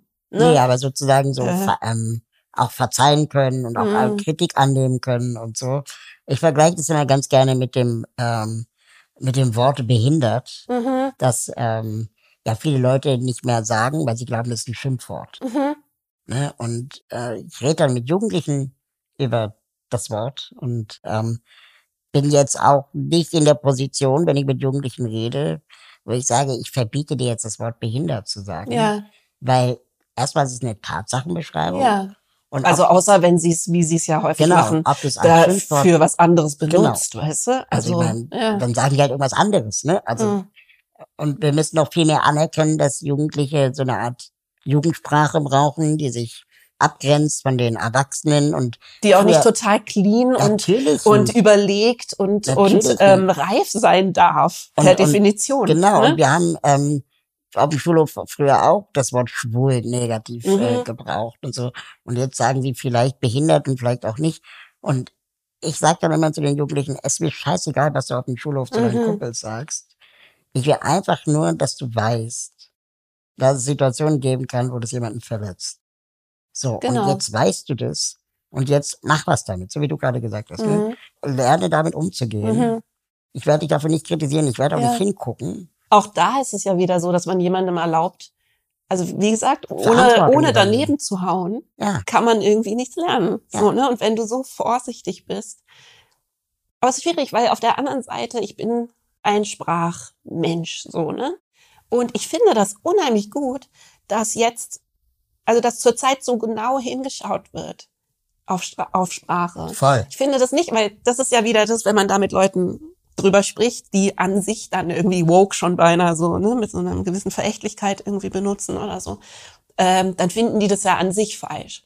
Und das finde ich ehrlich gesagt überhaupt nicht. Sondern ich finde das schon gut, dass die Sprache so ins Zentrum gerückt ist, weil ich einfach mich lange Jahre damit beschäftigt habe, dass Sprache, ähm, also dass Sprache Realität schafft Mhm, total. und Welt bildet, so, ne? Und deswegen finde ich das schon. Mm, finde- und sich immer zu, rein zu versetzen, eben zu sagen, das kannst du noch so witzig gemeint haben, aber wenn du nicht die Person bist, die das betrifft, und ich kenne das bei, mh, bei manchen Themen eben selbst, wie man so Sachen weglächelt. Oder wie ich in meiner 80er Jahre Kindheit, weißt du, und 90er Jahre äh, Teenagerzeit, wie man so Misogynie weggelächelt hat und immer das Gefühl hatte, bei irgendwelchen Witzen mitlachen zu Mhm. müssen, die ja im Prinzip direkt gegen einen gerichtet waren. Ne? Und man als Frau immer so haha, irgendwie. Ja, oder man dann ähm, auch sagt, ah, ich bin eine Frau, ich kann kein Loch in die Wand bohren. ja, hihihi, genau. ja, warum eigentlich nicht so? Ja, und ich finde das schon im Großen und Ganzen eben gut. Natürlich äh, friert es an vielen Stellen ein und wird ja Ich war, jetzt zu Weihnachten Mhm. war ich mit meiner Familie im Roncalli Weihnachtszirkus. So, und ich war, keine Ahnung, 20 Jahre nicht mehr im Zirkus oder so. Ja. Und es war schon irgendwie Magie und Zauberei. Es war Mhm. irgendwie schön. Und dann sagte aber irgendwie mein, ähm, der, der 14-jährige Sohn meines Cousins, ähm, warum haben die Frauen eigentlich alle einen Badeanzug an? Ja, klar. Warum haben die eigentlich alle einen Badeanzug Genau. an? Und ich fand das so krass, weil ich habe das als Kind nicht hinterfragt. Mhm. Und es hat mir natürlich jetzt beim Gucken mit 42 auch, habe ich auch gedacht so, also Leute, langsam ist irgendwie auch ein bisschen äh, aus der Zeit gefallen, Ja. dass die Frauen jetzt ihr Badeklamotten tragen müssen und die gleichen Sachen machen wie die Typen. Hat er wirklich Badeanzug gesagt? Ja, ja. Das finde ich super. äh, ne? Und also super sexistisch aufgeladen. Ja, klar. Wir sehen das gar nicht, weil wir Nee. irgendwie mit so Nummerngirls äh, auch im öffentlich-rechtlichen Fernsehen Boxy-Girl, aufgewachsen sind. Boxy-Girl bei Formel 1. Ja, Ja, klar. niemand hinterfragt es. Ja, niemand Auf jeden Fall feiert sich der Roncalli-Zirkus dafür, dass sie keine Tiere mehr haben. Mhm. Und das aber auch noch gar nicht so lang. Nö. Mhm. Und dann denkt man auch so, Die haben diese Leute, Hologrammtiere, ne? Ja, feiert euch doch einfach mal dafür, wenn ihr irgendwie Männer und Frauen gleich behandelt. So. Ja, Und nicht Frauen so als, als Ware, die man in Schaufenster stellt. Ja. Und das finde ich schon ganz schön, aber ich habe da Hoffnung, dass vielleicht die kommende Generation da irgendwie von selber auch nicht mehr auf die Idee kommt, das zu machen. Was ich total spannend finde, aber, weil ich habe ja jetzt eben durch das Alter meiner Kinder natürlich gerade sehr viel spannende Einblicke in so die Welten von so ganz jungen Leuten, ähm, ist, dass ich das Gefühl habe, dass im Moment sozusagen ähm, Selbstausdruck und äh, Freiheit so zu sein, wie man will und die Entscheidungen zu fällen, die man fällen will, so hoch ist in der Prioritätenliste, dass die zum Teil also da gibt's so lustige Situationen, aber ich finde das super. Das weiß ich nicht, ich habe irgendwann mal, ich schwöre nicht besonders fies, sondern einfach nur so beobachtend, ja, bei irgendwas, was wir im Fernsehen geguckt haben, kommentiert, dass ich das schade finde, dass die ähm, Darstellerin so viel an ihrem Gesicht hat machen lassen, weil ähm, das irgendwie so eine Familienserie war, auf jeden Fall ich schade fand, ne, weil es so eine tolle Schauspielerin war, man von ihrer Mimik nichts mehr gesehen hat. Und beide meine Kinder haben halt, wie aus der Pistole schossen, quasi gesagt, das Bodyshaming, lass die Frau machen, was sie will. Und irgendwie, erst war ich natürlich verletzt, ne, weil ich irgendwie dachte, naja, aber, pff, äh, okay. Und dann dachte ich, ja, ja, Mann, ist irgendwie die logische Konsequenz. Ich meine, natürlich ist es komplexer als das, weil Ja. natürlich die Gründe für, Ja. für zum Beispiel Schönheits-OPs, das habe ich dann auch versucht, den Kindern zu erklären und das ist sehr schwer, ja, wo das dann wiederum herkommt und dass das eben nicht äh, vielleicht aus meiner Sicht nur ähm, Selbstausdruck und äh, Selbstverwirklichung so ein ist, so, oder so, wie so ja. ein Tattoo oder so ist, Ja. sondern dass da halt wiederum ganz unfreie Muster meiner Meinung nach dahinter stehen. Aber überhaupt, dass die so denken, Ja, fand ich total super. total. Oder auch wenn ich irgendwie beobachte, ich mache das ganz lang nicht mehr, weil ich es tatsächlich von meinen Kindern gelernt habe, Mhm. aber noch vor ein paar Jahren habe ich dann vielleicht mal kommentiert, dass irgendjemand ähm, eben sehr dünn ist. So, ne? Und ähm, dass das schade ist, dass die alle so dünn sein müssen und auch da sofort Body-Shaming, lass die Frau so aussehen, wie sie will. Es ist doch irgendwie auch geil. Ja, genau. Ich glaube, da, da, da kann man sich auf jeden Fall, äh, ähm, ich, ich hoffe zumindest, dass die Welt dann eine bessere wird, wenn unsere Kinder mal an der Macht sind. Ja, das wäre schön. Also es gibt zum Beispiel in der Behindertenbewegung, gibt es, gab es sehr lange jetzt gerade die Aussage, wir sind nicht behindert, wir werden behindert. Mhm, dann denke ich so, nee, mhm, also ich bin trotzdem behindert. Und mhm, es, wenn ich Schmerzen habe, da hilft keine Rampe, die Schmerzen wegzumachen. mhm, Oder kein Gesetz kann meine Schmerzen lösen. mhm. Ähm, das heißt, ich bin trotzdem behindert. Da wollte ich übrigens mit dir auch noch drüber sprechen, ob du das Gefühl hast, oder ich meine, das ist keine Frage von Gefühl, sondern das weißt du dann, aber schränkt dich dein Körper eigentlich auch in deiner Kreativität ein? Also hast du das Gefühl, dass Schmerzen oder körperliche Probleme ähm, dich manchmal daran hindern? Weil, also ich meine, auf einem ganz anderen Level habe ich Mhm. das, ich habe halt chronischen Scheiß, so, Ja. ne, der mich unheimlich beschäftigt hält. Ey, Also ich bin einfach unheimlich viel krank und Ja. so, ne? Und ähm, ich finde das einfach immer einen interessanten. da würde ich dir gerne zwei, zwei kurze Ja. Geschichten zu erzählen. Ich hatte Mitte des Jahres einen sehr krassen Ich Autounfall weiß, ne? Mhm. ähm, hier in der Nähe. Mhm. Und ähm, Übrigens auch, weil du nicht in Sichthöhe warst. genau, ich bin, Ja. stand am Mhm. Zebrastreifen, wurde von Auto angefahren, Mhm. weit und breit auf Instagram äh, die Geschichte erzählt. Mhm. Und seit diesem Tag habe ich unfassbar viel mit meinem Körper zu tun. Mhm. Also ich war bei Ärzten, Krankengymnastik, da hat man das noch gefunden und noch jenes gefunden. Jetzt werde ich nachts beatmet und jetzt bekomme ich noch so einen Hustenassistent. Und da hat man noch festgestellt, dass ich schwerhörig bin. Und irgendwann habe ich gemerkt, ich bin in so einem Hamsterbau gefangen. Mhm. Und je weiter ich grabe, desto mehr finde ich. Und, und dann dachte ich, so, Ja. Alter, ich muss da raus, ich muss aus Mhm. diesem Tunnel raus. Jeder Arztbesuch, das ist wirklich so, jeder Arztbesuch hat drei weitere Arztbesuche zur Und, Folge. und dann, und dann Mhm. denkst du, okay, ist es jetzt das System oder bin ich kaputt oder also mhm. keine Ahnung, aber irgendwie muss ich hier einen Absprung schaffen und einen gesunden Umgang damit.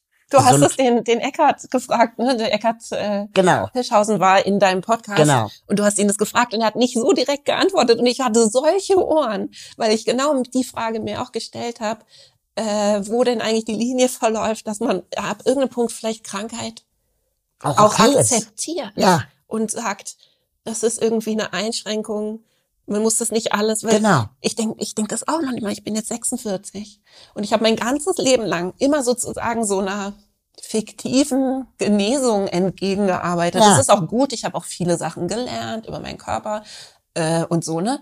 Aber der Aufwand, der ich betreibe, den Das ich betreibe, das ist wie so ein Vogel ums Nest Ja, irgendwie genau. so ne. Und dass ich dann auch manchmal denke und jetzt Jetzt bin ich 46, jetzt kommt neuer Scheiß dazu und der alte ist immer noch nicht gelöst. Jetzt kommt, werde ich auch noch alt. Ja. So, ne? Und wo ich dann einfach manchmal anfange zu denken, oh, will ich eigentlich den Rest meines Lebens immer versuchen, äh, Ja, den Dingen auf den Grund zu gehen und das Ah. noch zu verbessern und das noch zu verbessern? Oder ist das jetzt einfach so? Genau.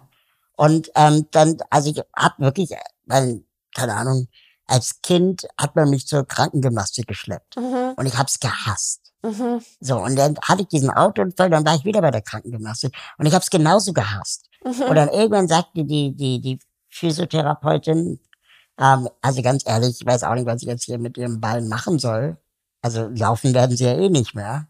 Also Ja. es, der Zug ist einfach vor 40 Jahren abgefahren. So. Ja, Ähm, ich kann jetzt machen, dass sie weniger Schmerzen haben, aber was machen sie eigentlich? Und dann gesagt, ja, keine Ahnung. Der Arzt hat gesagt, ich sag, ja, komm, jetzt bin ich hier. Und dann haben wir da irgendwie so rumgerätselt. Da hat sie mich ein bisschen massiert, ein paar Wochen lang, und dann war das auch okay. Und was ich eigentlich damit sagen wollte, war, dass ich dann für mich irgendwann die Entscheidung getroffen habe, okay, ich lasse das jetzt so. ja, Dann ist das Bein halt schief. ja, Ähm, Nochmal brechen will ich es nicht, damit es Ja. gerade wird. Und dann Physiotherapie ist mir zu viel Zeitaufwand, eine Stunde raus, dann da Viertelstunde oder dreiviertel Mhm. Stunde sein und dann eine Stunde wieder zurück. Das ist, Mhm. die Zeit habe ich nicht. Dafür werde ich auch nicht bezahlt. Und es macht mir auch keinen Spaß.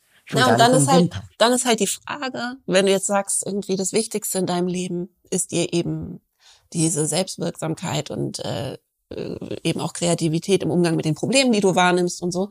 Was hält dich mehr davon ab? Also das frage ich mich dann auch manchmal. Genau. Halten mich ähm, Schmerzen, in meinem Fall sind es keine Schmerzen, sondern ähm, halt einfach die Tatsache, dass ich dauernd krank bin. Äh, plus Asthma, plus ADHS, plus Mhm. so, aber da kann man sich auch eine Weile mit beschäftigen.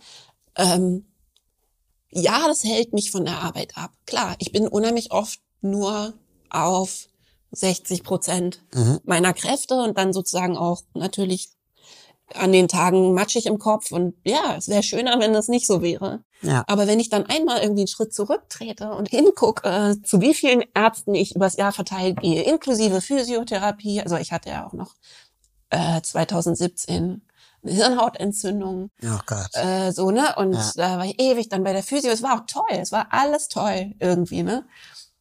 Aber wie viele Termine ich habe und dann, wenn man eben Allergien hat oder eben so Nahrungsmittelunverträglichkeiten und so, dann kommt ja noch dazu, dass die Ärzte eigentlich auch alle einen nur freundlich anlächeln, selbst die Spezialisten und alle nur sagen, ja, das scheinen sie doch irgendwie schon ganz gut zu machen.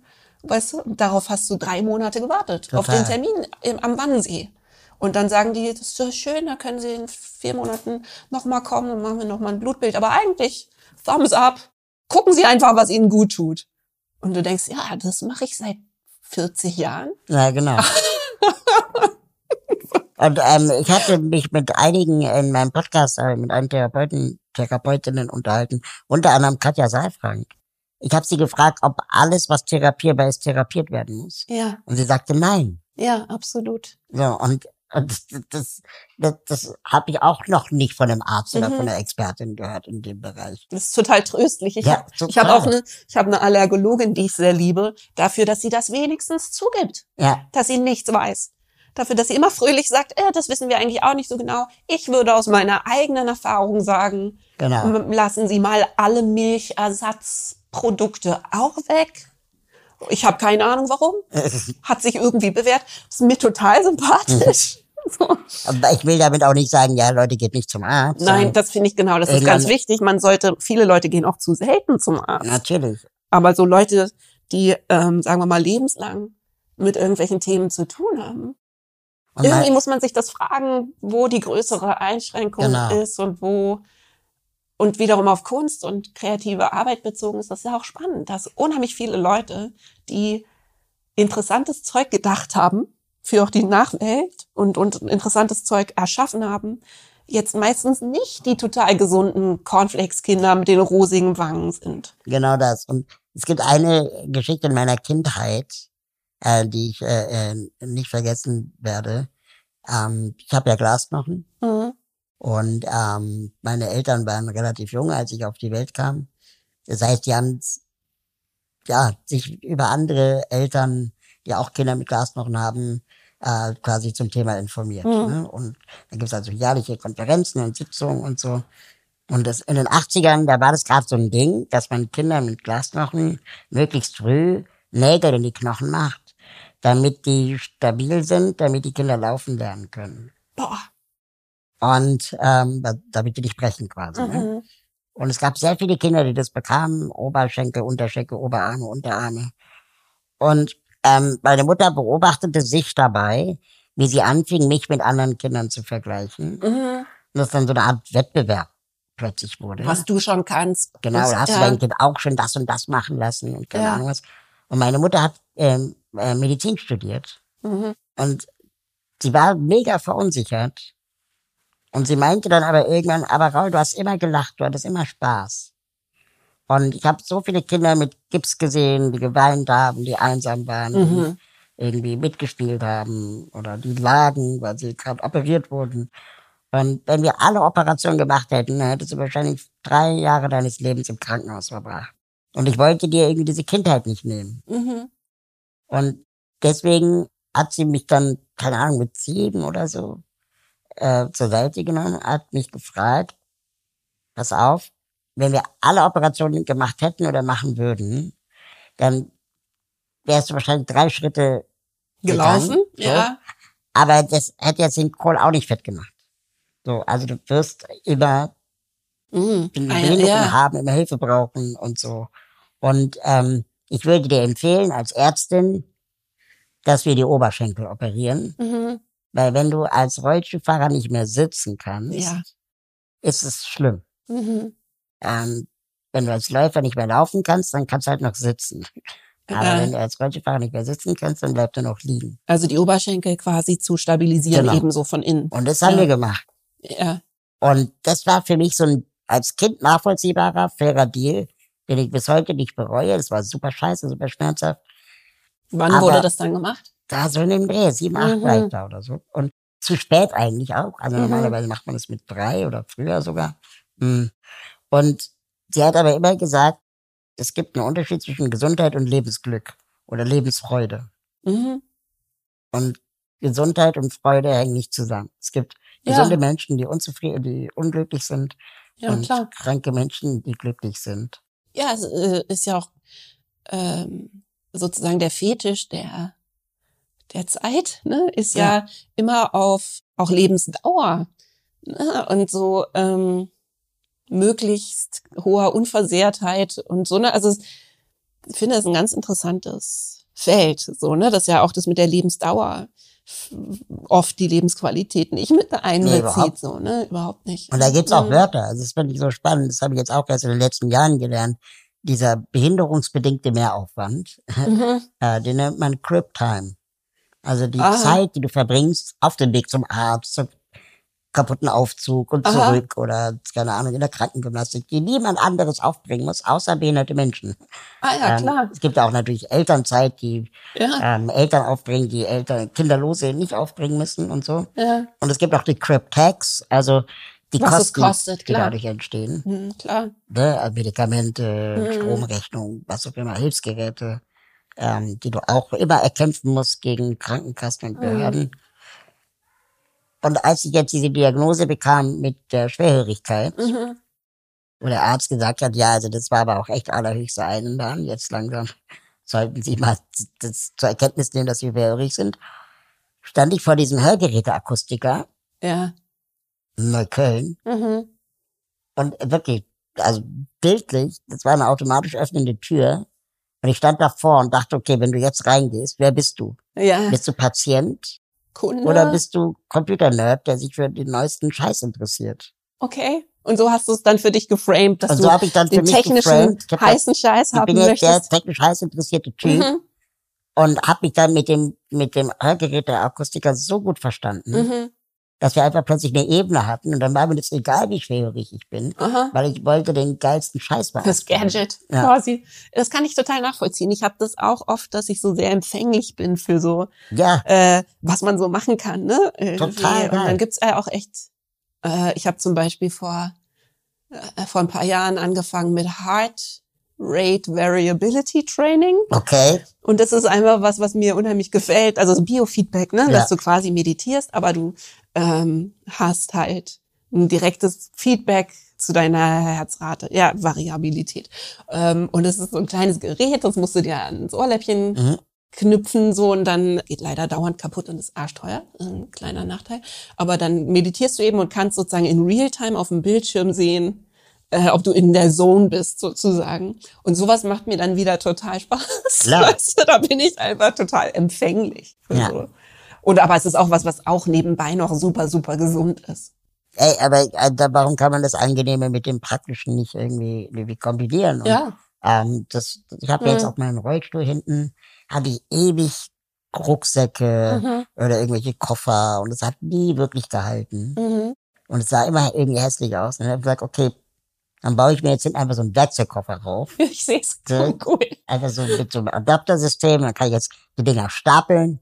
Damit, wenn ich mehr transportieren muss, kann ich dann noch eine Box draufklemmen und es hält. Und es gewinnt keinen Schönheitswettbewerb, aber es ist wenigstens praktisch. Ja. Weil davor waren die Dinge hässlich und unpraktisch. Mhm. Und irgendein Tod musste ich dann scheinbar Ja. sterben. Ja, ist auch wieder äh, kreativ, eine kreative Lösung für ein spezielles Oder dein Problem. Smartphone am Rollstuhl aufladen. Hm, Und kannst du das ja, jetzt? äh, endlich. Das ist auch eine Marktlücke, oder? Ja, gibt's jetzt inzwischen fast schon serienmäßig, aber es hat Mhm. auch eine Weile gedauert. Cool.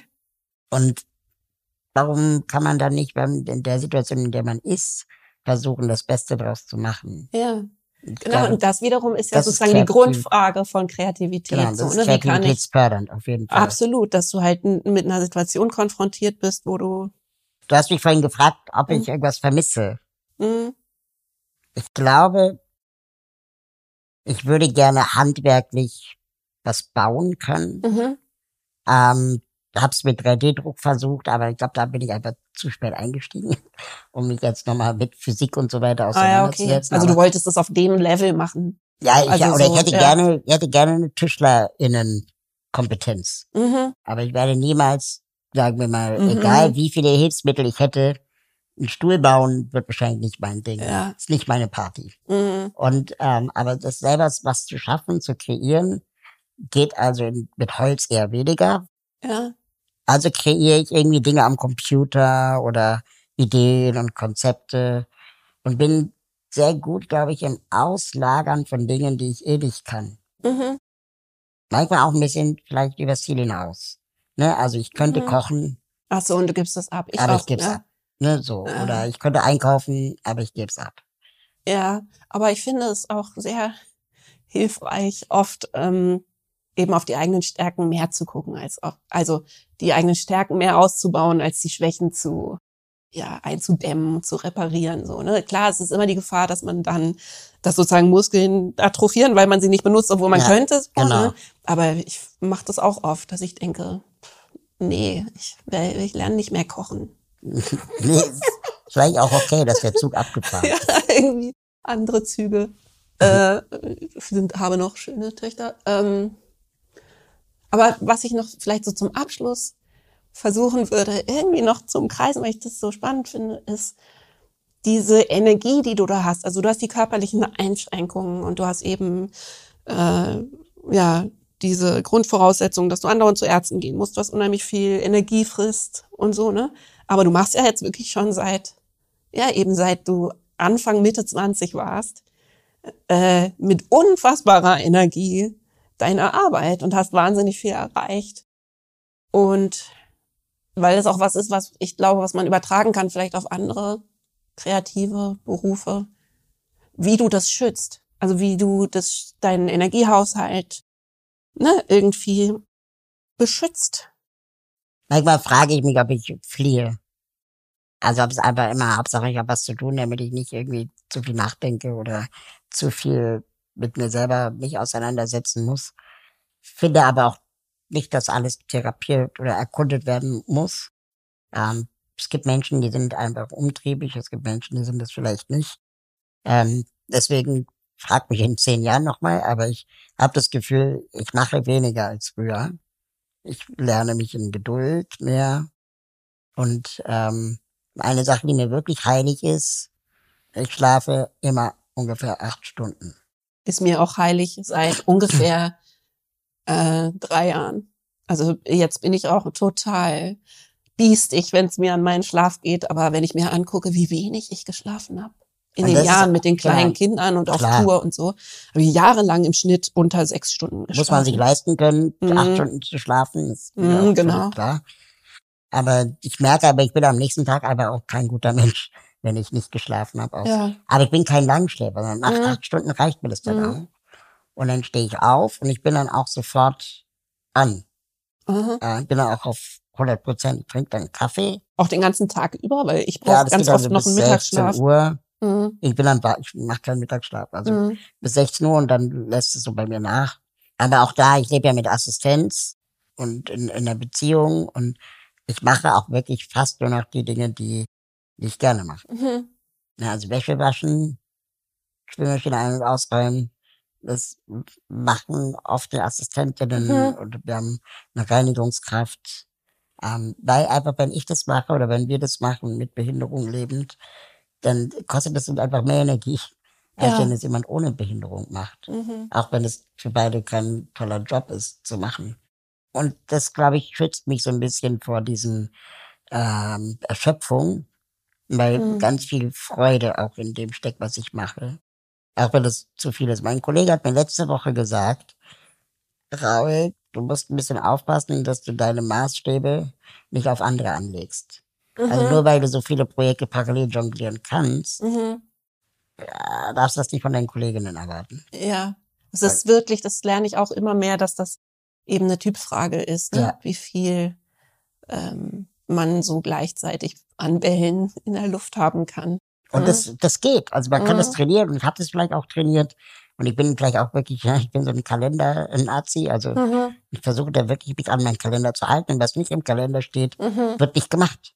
So, und ähm, Kolleginnen sagen, Raul, du bist pedantisch. Mhm. Und ich sage, nee, das ist mein Anker, um meinen Tag zu strukturieren. Mhm. Naja, man muss ja auch dazu sagen, dass wenn man eine körperliche Behinderung hat, dass die Flexibilität, die andere Leute haben, irgendwie ihre Pläne mal eben umzuschmeißen und statt um 16 Uhr schon um 12 irgendwo zu sein oder so, Ja. dass natürlich das alles für dich äh, unheimlich weite Kreise Äh, zieht, das kann auf jeden Fall Konsequenzen haben. den ja. ganzen Tag irgendwie aus dem Lot Ja. bringen kann. Und eine Sache, die mir sehr geholfen hat, hat mir ein Kollege gezeigt, der kommt aus der Startup-Welt, Mhm.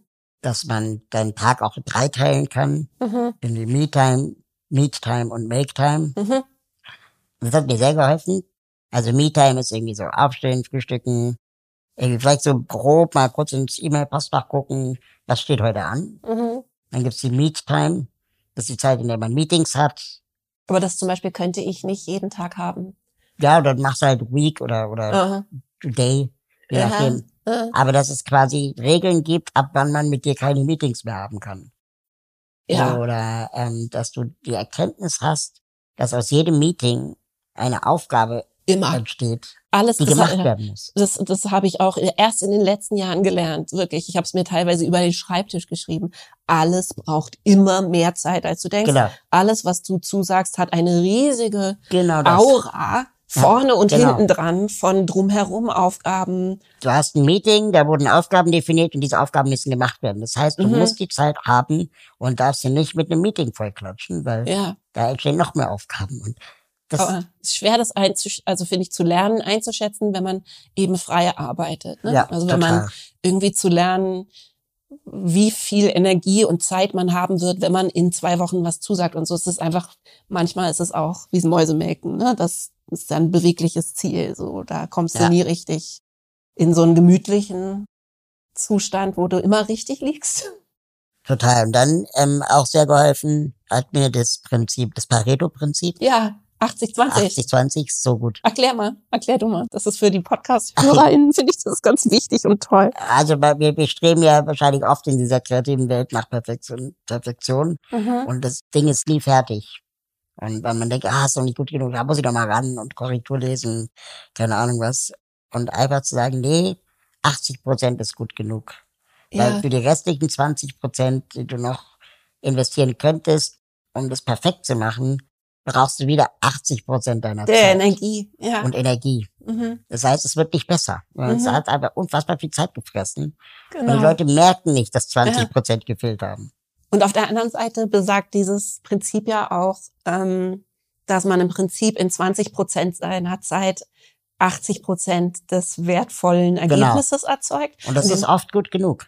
Ja, und das finde ich so wertvoll. Ich versuche Ja. das ganz oft mir jetzt zu überlegen, okay, wo sind denn meine wirklichen Stärken und wo kann ich mit dem geringsten Aufwand, was auch bedeuten kann, dass es ein hoher Aufwand ist, der mir aber liegt und Energie Und zurückgibt. Spaß macht, genau. Ne, genau. Aber wo kann ich denn eigentlich mit meinen Stärken gehend Genau. eben 80 Prozent der Wirkung erzeugen? Total. Anstatt eben 80 Prozent der Zeit an irgendwas rumzupuzzeln, Ja. was 20 Prozent Unterschied macht. Und warum lernen wir sowas nicht in der Schule? Ja, da sind wir wieder da. ja, ein Trauerspiel. Sehr schön. Vielen, vielen Dank Sehr gern, danke für die Dann- Einladung. für den Slot in deinem Kalender. wieder gezogen bist. Oh, so verschüchtert, verzagt und vernagelt. Kein Licht dringt zu dir, so geplagt bist du Sternhagel. Das war der Salon Holofernes mit Raul Krauthausen. Ich hoffe, ihr habt alle Lust, rauszugehen und was zu bewegen nach diesem wunderbaren Gespräch. Ihr könnt übrigens Rauls Arbeit auch auf Steady unterstützen. Also so wie man mich und meine Arbeit auf Patreon unterstützen kann, könnt ihr Rauls Arbeit auf Steady mit einem Abo unterstützen. Und das ist natürlich die tollste Art, wie man die Arbeit von jemandem beflügeln kann, weil derjenige, in diesem Fall Raul, sich darauf verlassen kann und mit der Kohle rechnen kann. Insofern macht doch einfach das. Und das Gleiche gilt natürlich für mich. Meinen Podcast, meine Arbeit, meine Kunst, mein Schreiben könnt ihr allesamt unterstützen drüben bei Patreon. Patreon geschrieben, www.patreon.com slash Judith Holofernes. Und das ist eigentlich so eine Art Künstler, Künstlerinnen, Hangout, Inspirationsgekuschel. Ich teile dort alles, was ich mache, erzähle darüber, wie ich es mache, lasse mir über die Schulter schauen, lasse mich aber auch beraten. Und wir haben da drüben sehr viel Spaß. Das ist eigentlich die etwas schönere Ecke des Internets. Insofern kommt doch mit rüber. Bis bald.